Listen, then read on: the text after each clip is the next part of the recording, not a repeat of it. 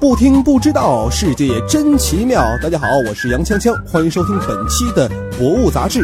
那么本节目是由喜马拉雅与《博物杂志》联合制作播出。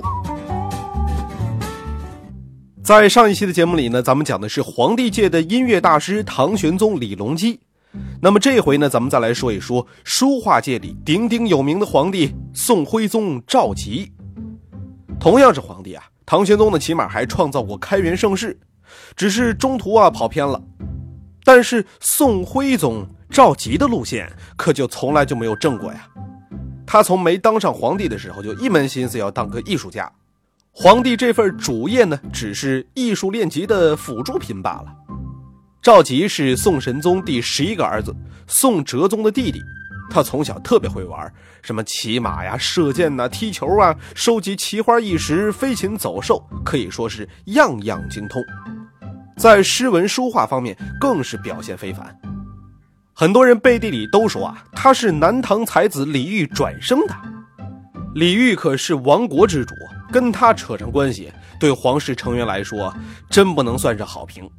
但是像赵佶这样趣味高雅，而且呢又有才的皇子。在重文轻武的宋朝呢，还是很引人注目的。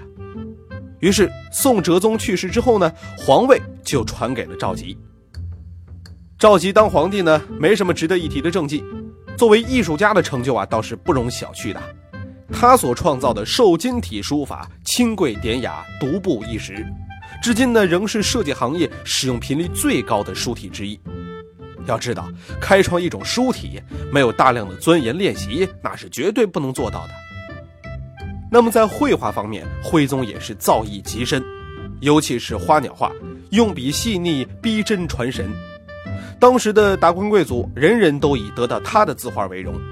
有一回呢，他去视察工作，带着一篓书画分发给大臣当做奖励，一帮衣冠楚楚的大臣们纷纷不顾形象上前去争抢。抢的这帽翅都折断了。当时呢，还有一个传说，说某家的女主人受到狐狸精蛊惑呢，却无计可施。有一天，这家为了待客，在墙上挂上了赵佶画的鹰。结果晚上，女主人再见到狐狸的时候，她奄奄一息地说：“哎呀，墙上这只鹰看见我就要扑上来，幸亏有链子拴着呀。”男主人得知以后呢，赶紧把画在鹰脖子上的铁链给抹掉。第二天就看见狐狸死在了堂前。徽宗的兴趣呢，也推动了书画艺术的发展。他组织大量的人力物力去收集整理古代字画，把东吴至宋初的名画编辑成了《宣和瑞览集》。这宣和呢，就是徽宗的年号。他呢，还提升了书画界的社会地位。就连安排百官上朝的顺序啊，也把画院、书院呢放在前两位。徽宗呢，甚至把绘画纳入到了科举考试。在当时学校的课程表上，美术课的比例比现在可大多了。书画界的名人自然也受徽宗的关照，比如说著名的书画家米芾就承他青眼而平步青云。有一次，徽宗呢请米芾书写屏风。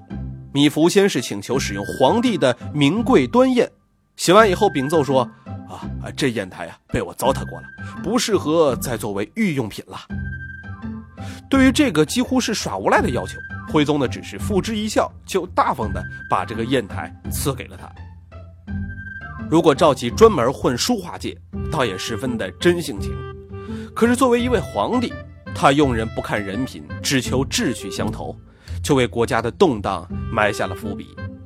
比如说，画家王申，因为行为不检点，曾两次呢被神宗贬官。但是赵佶呢跟他聊得非常的来，就将他奉为上宾。还有大奸臣蔡京，书法呢深得王羲之笔意，又有所创新。赵佶在登基前呢，就曾花重金淘了两把蔡京书写的团扇。登基以后呢，还重用此人。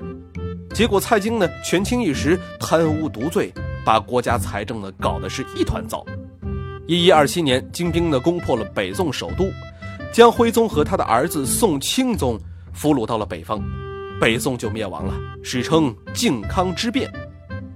八年以后，赵佶呢客死异乡，用自己大半辈子的不务正业买单呐。好了，今天的加错技能点的皇帝宋徽宗赵佶就跟大家分享到这儿了。那么在下期的节目当中呢，我们将说最后一个加错点的皇帝。本期的博物杂志就到这儿了。想了解更多精彩内容，可以关注博物杂志的官方微博、微信。咱们下期再见。